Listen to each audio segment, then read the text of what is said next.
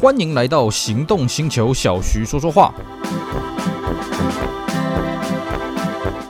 Hello，大家好，我是 Celsius，非常高兴呢，又在这边跟大家空中聊聊天。今天我们延续上一次的话题，继续来跟各位聊一聊我二零一一年在日本啊这个汽车自助行啊，当然我不是开车啊，我是去汽车的这个各项的这个有关的地点啊去玩了半个月。到底我去了什么有趣的地方呢？哎，我们就来透过这个节目呢来跟大家好好的分享。那在我们上一节节目跟大家讲到呢，我第二天的下午去了丰田，在名古屋市啊这个丰田的博物馆。啊，那么在这个大厅啦，还有在一楼啊，不不，在二楼的地方呢，看到什么有趣的车子，以及呢，这个三楼啊，它这个入入口处摆的丰田第一代皇冠，还有第一代皇冠一些有趣的故事啊。基本上呢，它一楼啊摆的是一些火力展示的一些这个图卡，什么一些资料。那么二楼呢，摆的就是一九五五年丰田第一代皇冠推出来之前呢，那么世界上有什么有这个代表性的车子。三楼摆的就是这个一九五五年之后日本有什么代表性的车子了啊。所以呢，基本上三楼看到都是日本车了啊，这个海外的车子我基本上是没看到。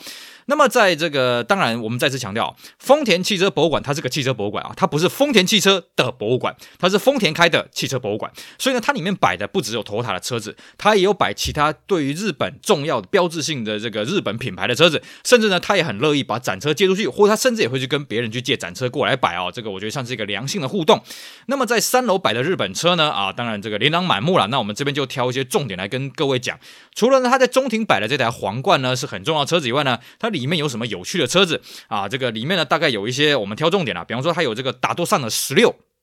那打斗上呢，十六算是打斗上这个品牌最早最早的创厂作了。我们知道打斗上呢是三个人创立的啊，就是三个人他把他名字的缩写结合为一，个是 D 开头，一个是 A 开头，一个是 T 开头。当然这是日日本的这个英文拼音了啊。那本来呢是说要改名叫 Dato-san 啊，就是儿子 S O N 啊，D A T S O N。但是 S O N 这个念法呢，在日文跟损害的损是同音啊，而且呢这个字呢太急促了，所以他就改名为这个日本太阳旗的这个 S U N 啊。达多上，那这个车子当然就是所谓日产的前身。达多上十六呢，就是它很早很早的作品，在二战以前的作品啊。这车子非常的小巧啊。那这个车子呢，其实不止在丰田博物馆了，在这个小松的日本自动车博物馆，还有这个日产的座间事务所呢，都有类似的车子啊。那这个这个之后我们会跟大家继续来讲这台车子。那除了这种早、呃、这个达多上以外呢，旁边还有摆所谓的竹坡号啊。那竹坡号这东西呢，我就搞不太清楚什么是什么，反正它就是日本早年的汽车产品，而且。呃就我印象，好像除了丰田博物馆以外，你是其他地方看不到主播号这种东西了啊、那还有像这个 Torpedo 的 SA，Torpedo SA 是什么东西呢？它就是皇冠的前身啊，丰田皇冠更早期的这个前导型的作品，也就是呃，它是在一九五五年之出来的，我记得是一九四七年呐、啊。而且 Torpedo SA 这个车子很好玩哦。当时呢，日本在二战一九四五年投降了之后呢，日本是被这个联军呃这个这个分区占领的啦哦。那主要的这个主指指挥者叫 GHQ 啊，就所谓的麦克阿瑟。那时候麦克阿瑟觉得说啊，你日本啊打完仗啦，就不准给我发展这些重工业啊，不准给我发展这些非民民生必需品以外的工业啊。那么汽车呢，也算是在这种军需工业里面，所以不准给我做这种轿车，你只能做这些经济发展必要的一些卡车啦。那丰田呢，那个时候他还是满腔热血啊，不不不不不，我的任务就是要做这个人人都买得起的轿车，国民轿车什么的，所以他不管这个 GHQ 的禁令啊，就继续研发他的轿车。而且呢，这个后来 GHQ 发现，哎呀，这个日本也需要计程车嘛，哦，日本也需要一些小少部分的乘用车。于是呢，GHQ 他开开出条件说啊，日本一年只能生产个两三百台的轿车啊。那么，Toyota 呢就拿下了这个生产轿车的这个机会呢，哎。就做了这个推出了这个 Torpedo SA，但是不得不说，那个时候你推出轿车呢，基本上你也只能卖两三百台。那所以呢，哎，这个销路再怎么卖，那你也是这个入不敷出了。所以一开始 Toyota 这个真的是亏损在经营，一直到那个后来韩战爆发，就是所谓的这个需要这个军需卡车的时候，哎，Toyota 的这个 G1 卡车的订单呢，这个获得大量的这个挹注啊，Toyota 才算是这个真正走出财务危机啊。那么关于 Toyota 在这个二战之后啊，怎么从这些经济泥沼上面出来的呢？各位去看一个日剧叫做《Leaders》，这是 Toyota 赞助拍摄一个日剧啊，就在讲当初 Toyota 这个丰田喜一郎啊创办的这些故事啊，在里面有做很详细的这个描述。那么除了这个投塔 SA 里面啊，还有摆这个 Hino Renault。你会说，哎，Hino Renault 就是日野雷诺？哎，什么叫日野雷诺？哎，没错，就是当年日野汽车所生产的雷诺汽车。哎，你会想，嗯，日野汽车哦，日野卡车生产雷诺卡车吗？错。日野早年啊，在被 Toyota 这个并购之前呢，他也有做轿车，也有做卡车的啊。那么他做的轿车呢，哎，主要就是这个小型的经济实惠的用车。不过他在二战之后才开始发展轿车。那么在日本这些汽车工业来讲啊，他在二战之后要发展轿车，他的走法这个就有两种。第一个像丰田一样啊，自己自己拼命去研究，大陆话叫做死磕啊，反正我去看人家怎么做车，我去仿制什么我不管。第二种呢是更快啊，那我就跟人家合作，比方说日产它是跟 Austin 合作啊，那么这个。三菱是跟那个美国的 Henry J 合作，那么 Hino 就是跟那个雷诺合作，所以他等于是把雷诺的车子呢拿来做 CKD 啊，所以才有所谓的 Hino Reno。那之后呢，这个 Hino 自己就脑洞大开啊，自己在推出自己的轿车，甚至 Hino 他为什么说他脑洞大开呢？因为他的轿车是后置引擎啊，非常的特别。当然，这个车子呢，在丰田把它并购之后呢，丰田就把 Hino 的这个轿车还有这个商用车的部门，除了卡车以外，通通把它收起来，让 Hino 专心做大型的重车、卡车、巴士啊。所以呢。基本上你要看到 Hino 的轿车是不太可能的啦。那除了我们刚刚讲的这个 Hino 的 Reno，还有就是这个你上的 Austin 呢，也都放在这个三楼的这个展厅。还有我们刚刚讲的 Hino 的这个啊这个后置引擎轿车叫 Hino Contessa，有两个世代，那也都放在这个三楼的展厅。那除此之外呢，还有什么怪车啊？还有这个这看起来非常奇怪，叫做 Fuji Cabin。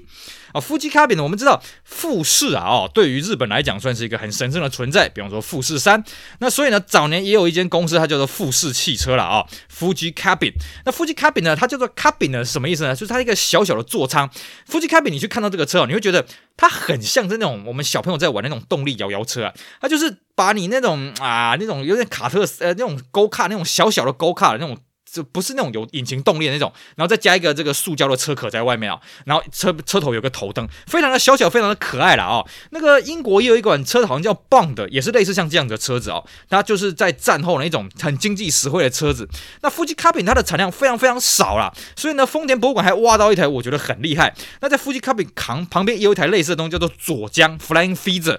佐江这个车子呢也很好玩。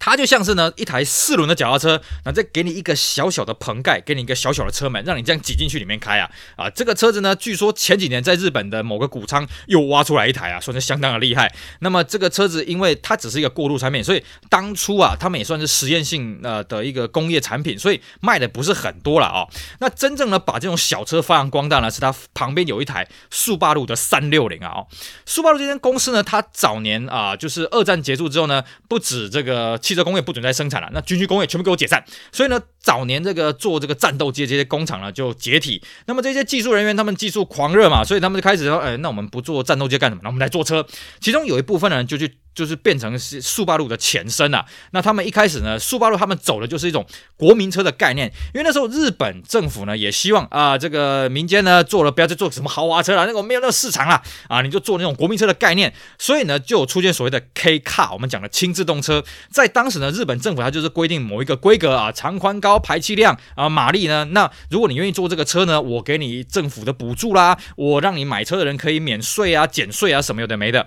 那速霸陆那个时候。就推出了这个针对这个轻自动车规范所谓的速霸陆三六零了哦。那当然这台车子你仔细去看啊，它根本就是台摩托车，它的轮胎呃这个铝圈啊轮圈呃避震器基本上从机车来的啊，小小一台，但它号称呢这个车子可以坐四个活人，而且登得上富士山啊。几年前呢有个日本节目呢不相信啊来挑战一下啊，那个时候已经这个二十一世纪了，然后他们就去找了一台这个速霸陆三六零啊，坐了四个大人呢，结果发现。富士山真的是爬不上去啊，因为毕竟啊，这个年代久远，而且我们现在人的体格跟当年日本的体格差太多了啊。当然这是玩笑话。那还有呢，旁边还有另外一台马自达的，算是一个四轮的创厂座。马自达呢是一个广岛的公司，最早它的成名作呢是机器脚踏车啦，也就是所谓的摩托车。那后来慢慢发展成这个机器三轮车啊，就是我们那种啊，这个前面一个轮子，后面两个轮子的啊。在二战后呢，马自达的主力作品就是这种三轮小货车。那直到呢，这个我们刚刚讲的日本政府推出这种 K 卡的概念之后呢，马自达的四轮车的作品也从这个 K 卡开始发迹，推出了所谓的马自达 Caro 这个车子啊。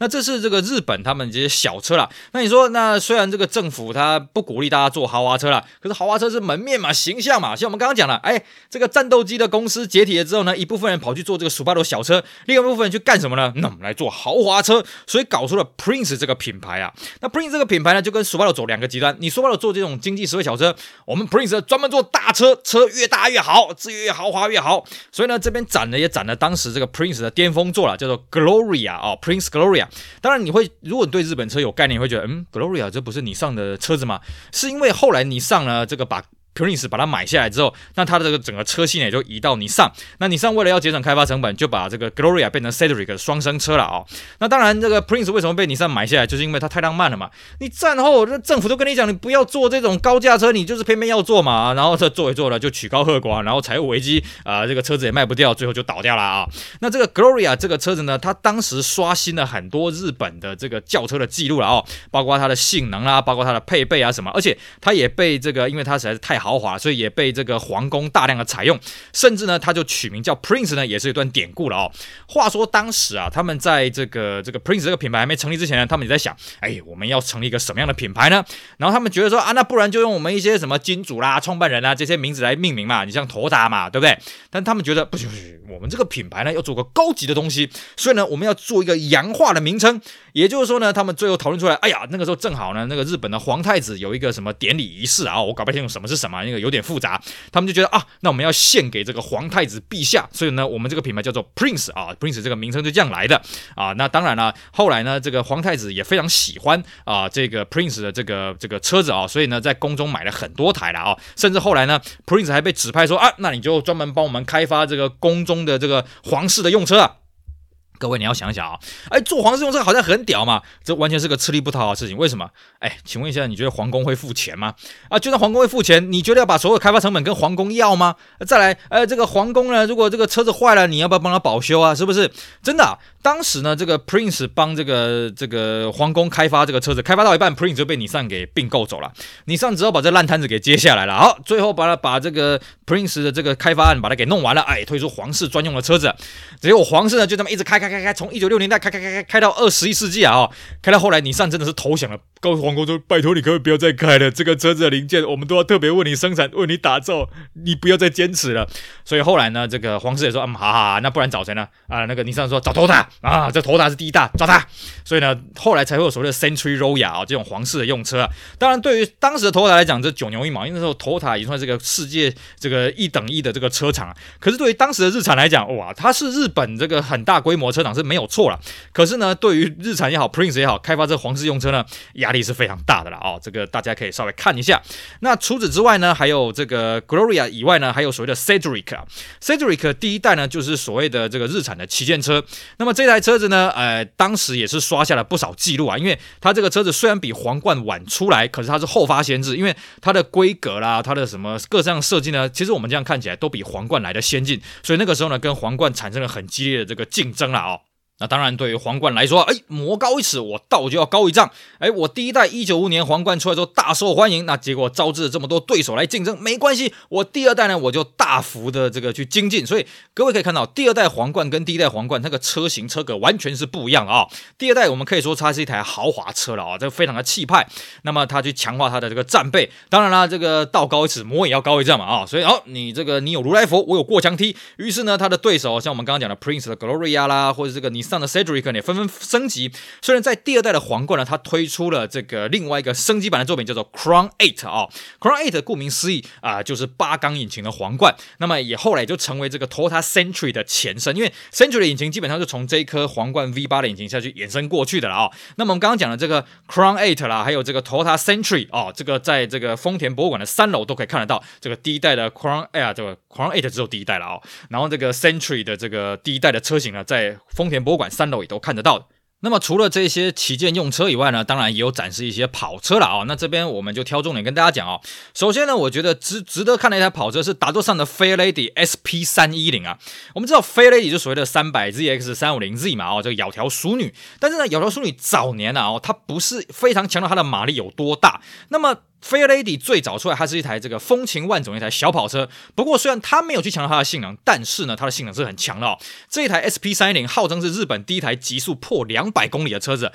这个我不得不说，这台车小小一台，你真的有种把它开到时速两百，哇，这个真的刹不住，这个打滑出去，这个不得了了哦。当当年到底有没有人开到时速两百，我不知道。但是呢，它它是当时日本第一台极速破两百的车子。那除了这个 Fairlady 的这个早期的作品外，还有这个 Isuzu 的一一七啊，各位很好奇，哎，Isuzu 一一七是什么东西啊？哎，没错，这是 Isuzu 的跑车。啊，Isuzu 跟这个我们刚刚讲的 Hino 一样哦，它早年也都是有做轿车，只是 Hino 是在六零年代被 Toyota 收编了之后呢，就不让它就做轿车了。以叔叔是一直到后来九零年代的时候呢，被 GM 收编了，GM 觉得啊，你就不要再做轿车了，轿车就给人家 OEM 了。所以在九零年代以叔叔也有轿车作品，但是都是什么汉达代工的啦，啊，其他厂牌代工的啦，那没有他自己。本身的产品了啦，它八零代之后就没有再研发轿车了。但在八零代之前呢，其实以苏组的产品呢，算啊，这个轿车产品算是它很重要的这个经济支柱来源了。甚至呢，当年啊，我们知道第一代这个尼桑的 Skyline GTR 非常的有名嘛。那当时 Skyline GTR 最大对手是谁？是以苏组的八代的 GTR。啊，那个时候有这个双号称是两个 GTR 之间的竞争了，所以在那个年代，其实乙速的乘用车也是广受欢迎的啊。那乙速度一一七是个什么样的车子呢？是一台非常非常漂亮的车子哦。各位，你就算现在去看到这个车子，虽然它是七零代八零代的设计线条，但是它车身非常优美，因为它是委托这个意大利那边设计的车子哦，号称是当时日本最美的一台车，所以它性能也不是说非常的强，但它外形身段非常的漂亮啊，这个也是值得一看。那还有呢，这个所谓的 Cosmo Sports。Cosmo Sports 就是这个马自达在跟这个 NSU 买下转子引擎之后的第一台跑车了啊、哦。那当年呢，马自达是觉得，哎呀，转子引擎这个东西，这个是一个新的科技，嗯，我们要来好好的利用这个东西呢，来做一些突破。那么 NSU 正好啊，他也这个缺钱，然后呢，正好他也觉得，嗯，转子引擎这个东西真的可以发展下去吗？所以呢，他也急着要脱手，哎，刚好这样一搭一唱，马自达就很开开心心的把这个转子引擎买过来了，耶，开心。那推出了这个 Cosmo Sport 呢，算是搭载转子引擎的跑车啊。那这个车子呢，不止它这个引擎科技很前卫，它的外形啊，我们现在在看哦，这个四五十年过去了，你现在看的外形，觉得这个跟外星生物一样哦，非常的特别，非常的独特了啊！当然了，马自达呢，这个推出了转子引擎的车子，哎，的确在车坛上面算是有一个独树一格的地位，甚至后来它的这些轿车啦，什么法米利亚啦，什么这个卡佩拉啦，呃，什么这个顶级的六十啊，都有推这个转子引擎的车子啊，在市场当中呢，非常的特别。不过呢，也因为转子引擎，所以马自达倒掉了，因为后来有石油危机。转子引擎呢，它最大的缺点就是，哎，它的油耗非常的重啊，甚至那个时候马自达还脑洞大开啊，推了转子引擎的。巴士中巴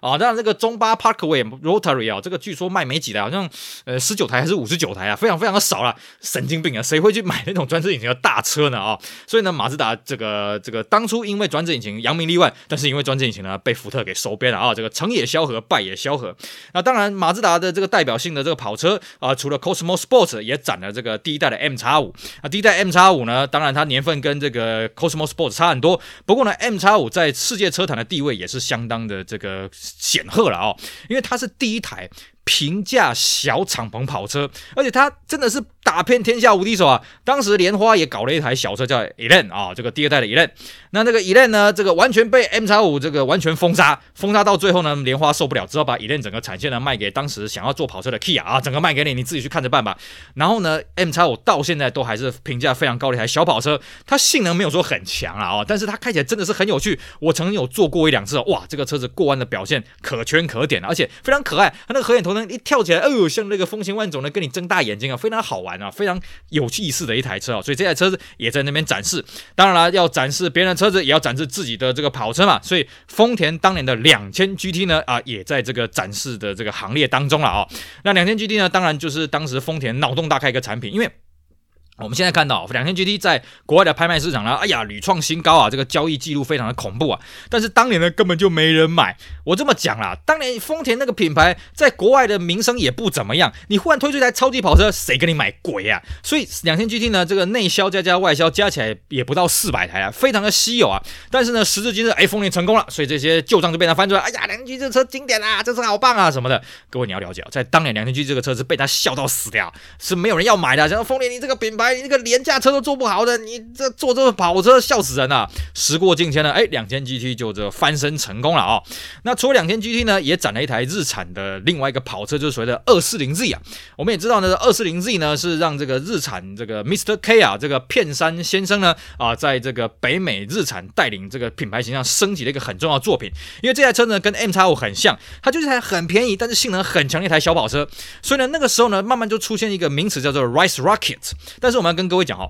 ，rice rocket 这个名词你不要随便乱用，因为 rice rocket 这个名词有点歧视的意味，意思是说，哎呀，这个美国人觉得这个日本人吃米饭的嘛，然后这个车子很会跑，所以吃一个吃米饭的火箭啊，哦，但是这个吃米饭这种东西有点有点歧视啊，所以我们这个华人我们讲这个是没有关系啊，但是你不要在一些外人面前讲这个这个名词是有点，我觉得应该要被时代给淘汰掉的东西啊。那么二四零 Z 出来呢，它这个性能很不错，而且它外形又仿保时捷，所以卖的非常好，甚至各位去看一个这个好莱坞影片叫做《王王牌天神》啊，哦，这个金凯瑞主演的，它里面一开始就开台破破烂烂的这个，它那也是二四零还是二六零，我不是很确定了啊，哦，他就在挖苦当年这种车子真的很便宜啊，呃，很巧巧适合穷人的一个跑车了啊，哦。最后有三台车，它到底有什么精彩的故事哦？首先呢，第一台是这个汉达的第一代的 Civic，我相信呢大家都知道啊，Civic 这款车子啊，就是台湾翻译叫喜美啊，大陆翻译叫做思域。那么这个车子呢，哎，它对这个国民车的构想呢是进一步发扬光大了啊。因为在 Civic 这个车出来之前啊，其实日本的车子的思维，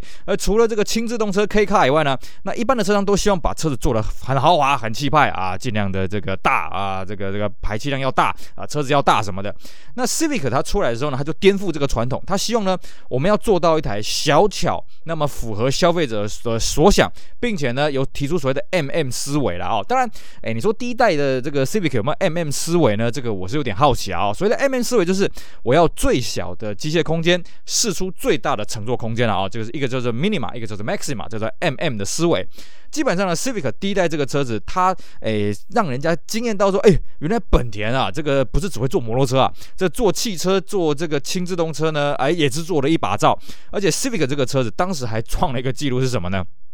当时啊，一九七零年代初期，美国呢搞了一个叫麦斯基法案，大气净化法，哎，意思就是说了，哎，你们这些工业产品呢，呃，记得这个要减低污染啊，不然我们就把你淘汰掉啊什么的啊。那这针对大气净化法呢，美国联邦政府呢就的公布了一系列关于这个汽车的排污的规制啊，这个一些规章啊。那么当时美国汽车都在笑，哈哈哈，这个不可能通得过了。结果呢，这个本田靠着所谓的 CVCC 这个超级复杂的这个进气这个系统啊，其实我也看不懂。那么通过了这个 呃这个严苛的标准，所以呢，这些美国车商只好这个乖乖的啊去研究这个怎么样去把这个车子啊通过油耗这个还有这个污染的这些法规什么有的没的。所以呢，也就造就后来的这个触媒转换器啦，还有喷射系统。但是呢，CVCC 呢，它算是一种很复杂的结构了，但它没有触媒啊，也不算是一个喷射。当时呢，就惊艳了整个车坛，并且呢，透过 Honda Civic 呢，成功让日本这种经济型的小车打进美国市场啊。所以 Civic 这个车子对于日本车乃至于全球车坛，它有非常举足轻重的地位啊。那当然了，附带跟大家提啊，这个 Civic 也是台湾的啊，这个目前以来啊，但是之后一定会被打破，就是生产的日本。单一车款生产这个世代最久的记录啊！台湾生产的 Civic 呢，从第一代、第二代、第三代、第四代、第五代、第六代、第七代、第七代后期有中断啊，然后第八代、第九代、第十代就没有进来了，因为这个报价没有什么竞争力。但是我们相信呢，这个记录应该会被后来的卡罗拉给取代掉了，因为卡罗拉我看现在还一直以来都是台湾的这个单一车种销售冠军的啊，当然有被卡罗拉 Cross 超越的倾向，但是呢，卡罗拉轿车应该还是可以继续生产下去的啊，这是附带跟大家一提。除了这个 Honda Civic 第一代值得一看呢，那里面还有一台这个索阿拉。索阿拉呢，这个车子大家可能比较陌生啊。其实它的第三代的车型底盘代号 Z 三十，它就是所谓的 Lexus 第一代的 SC 啊啊。那在海外叫做 SC 三百、SC 四百。那在这个三楼的博物馆展示的呢，它是第一代的 Z 十的索阿拉。索阿拉这个车子对于日本也是非常的重要的一款车啊。我们此前的节目也跟各位讲过这个索阿拉的故事。那各位有兴趣，当然可以去把我们那一节节目捞出来听一听了啊。我们这边就简单讲一下啊，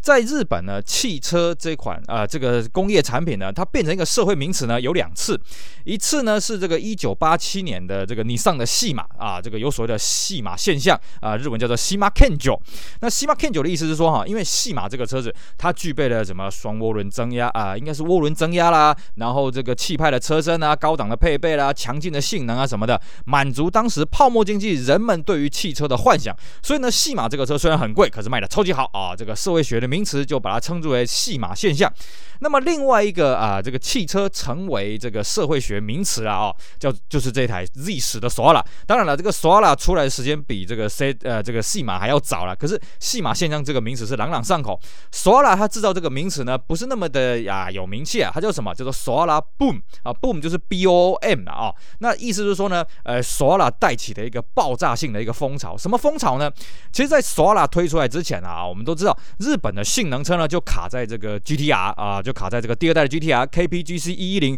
而且只做了一百九十三台吧啊、哦，那就没有做到两百台，是因为这个日本的油耗法规的关系啊啊、哦，所以这个车子呢就跟换幻影一样。那当时呢，日本这个车商一片哀嚎，哎呀，这个日本针对这个所谓的麦斯基法案啊，定出了非常严苛的这个排污法规啊，那我们要怎么通过呢？像头塔那个时候啊，还为了要过这个这个日本推出来所谓昭和五十三年规制啊，这是动用全公司所有的人力物力啊，全部去研发这个头塔的新型的排污系统，就是后来所谓的 TTCC 啊。那日产跟三菱呢也是一样啊，大家这个倾囊啊倾巢之力啊哦，想办法去通过这个东西。当然了，后来好不容易呢，这个这个呃排除各种万难啊，把这个规制把它给排除掉啊，把它给通过掉了。但是呢，大家就发现说，嗯，呃，通过是通过了哦，但是这个车子的性能变得非常烂哦。比方说像我们刚刚讲的 Skyline GTR 好了，好了，那 KPGC 一百呃一一零啊，也就是所谓的 C 一一零的这一代的 Skyline 呢，啊、这个性能还算是很好。但到下一代呢，C 二一零这个性能超级有够烂的哦。各位你去看那个那个规格表，超级烂的。然后到了这个后期呢，还装了这个涡轮增压，这性能还是蛮烂的。为什么？因为你装了涡轮增压，你性能提升了嘛，可是你的排污啊什么还是要符合法规啊。然后那时候日本就觉得说，哎呀，我们会不会这个日本车的竞争力呢就被这个所谓的昭和五十三年规制搞得我们对全世界没有什么竞争力可言呢？所以那时候日本他就他们自己心里面就想说，Skyline 当初 GTR 它的马力是一百六十匹，我们是不是没办法超越这个障碍啊？也就是说，我们是不是没办法推出一台马力超过一百六十匹，然后又可以通过这个日本的严苛的排污法规呢？结果这时候头塔推出了这个第一代的索拉。索拉这个车子呢，首先第一个，它马力就突破了一百六十匹，它是一百七十匹的最大马力，并且呢，它的排气量来到了两千八百 CC 啊、这种在这个十五呃这个算是麦斯基法案之前，大家没办法想象的这么大的一个排气量。当然你说啊、有那种什么 Century 啊，有那个 President，不好意思啊，这两款车呢，在日本人心中它不是一般的车子哦，购买上有一堆限制。也就算在日本的一般名车来讲，索拉这个车子呢，它算是打破了当时大家呃这个愁云惨雾，哎呀，我们日本车是不是没有竞争力啊，我们日本车是不是没办法做出大马力啊的这种思维？这就是第一代索拉。等到它出现了之后呢，哎，大家就觉得，哎呀，大家对于这个造车有信心啊，大家也开始速度竞赛了啊。这个你上也推出什么二八零 ZX 啊，这个装了涡轮啊，甚至变成三百 ZX 啊，啊什么的啊，就让日本车重新回到麦斯基法案这个昭和五三年规制七零年代以前那种繁荣的景象呢。这个开了第一枪呢，就是第一代的索拉。当然，第一代索拉里面还有很多科技配备，我们这边就不一一细数了。所以这台车子就理所当然的被日本丰田收在它的展厅了。那么最后呢，还有一台也可以跟大家讲一讲啦，就是在这个索瓦拉旁边呢，有摆一台这个 Celluzio 啊。Celluzio 是什么车呢？就是第一代的这个 Lexus LS 四百。那我相信呢，大家对于这台车子呢，应该都耳熟能详啦，因为丰田当初为了宣传 Lexus 呢，哎，做了很多有点类似于造神的一些宣传了啊。那我们这边简单跟大家讲一下 Celluzio 这个车子啊。Celluzio 这个车子是日本丰田第一台挂上新的牛头标，就是我们现在看到 Toyota 车头那个牛头标，那个三个圆圈圈构成的。这个 logo 的车子了啊、那这牛头标呢？这个也可以顺便跟大家讲一下哈、为什么我们常讲这个车子啊，这个丰田的 logo 是个牛头呢？因为很多人说它是个牛头嘛，对不对？那各位想想，为什么丰田的 logo 要设计成牛头呢？啊，这个说法是众说纷纭的。但是呢，我个人采信的一个说法是什么？因为牛可以丰田。哇，这个说法我觉得相当的漂亮了啊、好的，那这个是三楼啊，这个重要的展车了。至于呢，这个三楼看完了之后呢，它旁边还有一个怀旧的展厅了啊、那这怀旧展厅里面放的车子呢，哎，也是五花八门啊，主要就是一些机器脚踏车啦、三轮车啦，还有一些商用的这种小货卡车啊，哦，还有一些六零年代的小轿车啊。那其实啊，这里面的主题其实我看的比较不是很懂啊，因为在二楼、三楼那个主题是很明确的，那在这个怀旧展厅呢，看不是很清楚。但是里面还是有台车可以跟大家这个说明一下，就是它里面有一台这个老的雪佛兰啊，大概三零年代的雪佛兰啊，型号我真的是看不懂啊，因为小弟我对于这么老的车，二战以前的车子我是看不懂的啊，那种年代那种美国车、欧洲车，我看都是长一样哦。那这台车子有什么特别的呢？这台车是日本制造的。哎，没有错，各位你会想想，哎，日本有美国车吗？有坐过美国车吗？还真的有。其实呢，日本在二战之前啊，美国市场呢，啊，这个应该说美国人呢，哎，喜欢搞这所谓美国主义。嘿嘿，你看嘛，车子不是我们美国人发明的，但是流水生产的方式是我们美国人发明的，所以呢，我们要宣扬美国的国力，最好就是什么，最好就亲门踏户。其实啦，在这个三零年代那个时候呢，美国通用也好啦，福特也好，都在日本有设立生产线。那么丰田博物馆展的这台车呢，就据说是当年在日本生产的雪佛兰啊，而且呢，它的车牌还很特别哈、它车牌上面写了一个冰四六二。我们在此前呢跟大家稍微聊过这个日本的车牌啊、哦，日本的车牌呢最早是四个数字，后来呢变成前面会有个开头的三或是五代表它的车种，那么再来呢就加上了地名，但是这个时候还是一排的哦，还不知道我们现在看到什么品川三百啦，然后下排有一个什么这个片假啊平假名啊，然后一个数字。那个在呃，基本上一开始的时候，日本的车牌只有一排，然后配上这个所谓的车种的等级啊，或者是地方。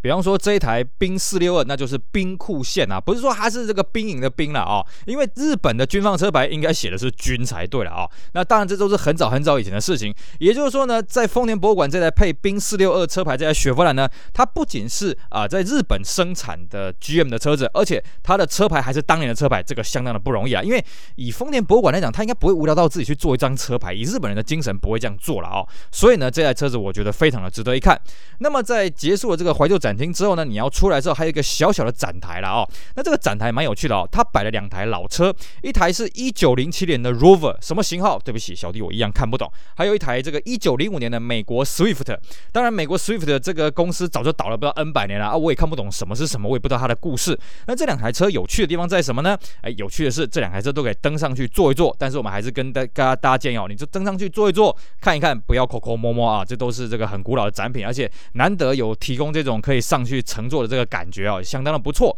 那在附近呢，它墙面摆的有各式的这个维修工具啊，啊，有老的那种维修工具，还有比较奇特的维修工具，还有一些 logo，并且呢，还有 Tomica 的大场景啊，哦，这个小朋友看了一定会发疯啊，哦，以及还有一个这个小小的这个尖塔呢，上面有放了各种世界的车牌，当然一旁就是所谓的纪念品部门，呃，各位请掂一下自己的荷包了哦。那么在丰田的这个博物馆里面，汽车博物馆里面还有一个我觉得各位也值得去的地方啊，只是我这次没有去啊。是什么地方呢？它里面有个图书室啊，里面放了一卡车的汽车书啊。我当时因为啊，我参观完这个丰田博物馆的主要展馆这几个展馆之后呢，已经到了它闭馆的时间了，所以我就没有过去那图书室。我下次如果再去日本的话，我一定要进去图书室里面啊，好好去看一看它到底里面有什么有趣的书啦，有趣的行路啊，那什么东西呢？如果发现喜欢的或是有需要的，哎，那我们就在这个日本的网络上面找找看有没有中古的东西可以买了哦。这是我下一次我一定要去完成的这个补漏的行程。好的，那这边呢，我们就跟各位介绍丰田博物馆啊，不不，丰田汽车博物馆到这里啊。但是呢，我第二天的行程还不是到这里而已哦，哎，还有晚上嘛，对不对？呃，结束了丰田汽车博物馆的行程之后呢，我们也去简单吃个饭，最后呢，来到一个这个当时名古屋非常恶，呃，应该算是万恶的地方啊，叫做什么？叫做高原书店啊。高原书店这个东西呢，现在已经是个历史名词了，基本上它是若有若无的存在。不过呢，在早年啊，高原书店呢，可以号称全日本最实惠的汽车书店啊，各位听到什么叫汽车书店？什么叫最实惠呢？高原书店它并不是日本规模最大的汽车书店，但是呢，它的价格是最亲切、最平啊平易近人的啊。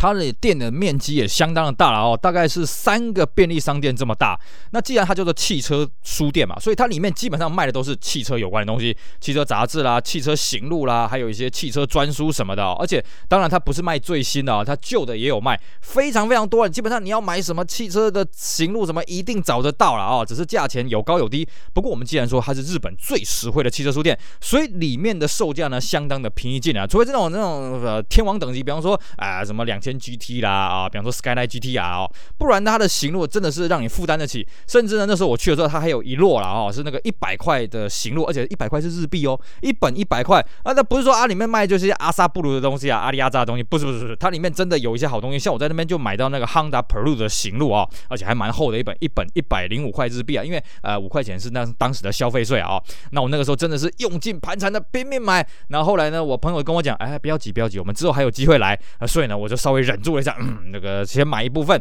之后呢再慢慢买了啊。只是呢，很可惜，因为景气的缘故，高原书店呢，先是搬了家，它的这个新的高原书店呢，它规模缩小了一半以上了哦。那再来就是呢，后来呃，在大概在二零一六年左右，他把实体书店都收掉，做这个网络的贩卖。那现在他网络贩卖呢，变得非常的少，就偶尔在日本拍卖，你可以看到一些东西了哦。我觉得相当的可惜啊，因为呢，以前他在做这个实体店的很大的时候呢，他每年还会有那个半价出清的活动，就是啊，所有的行路全部半价。我记得那个时候哦，每年的十一月、十二月，我就是有空我就上网去整理，哎呀，我要哪些，我要哪些，然后请我日本的朋友帮忙买啊，然后再寄到台湾来哦。开箱的时候都非常的开心啊。现在只恨，哎呦，当时没有多买几本啊，现在想买不好买啊。所以呢，好在那个时候有去了高原书店，而且呢，在我这一趟二零一一年的日本行程呢，我前后去了三次的高原书店，哇，真是买到这个腾扣 L 了。所以大家要去这个地方啊，算了，大家也不用担心，因为这个地方已经没了。现在我们日本专门在卖汽车书店的地方，可能啦，就我了解，大概只剩神保町的这个 Book Garage。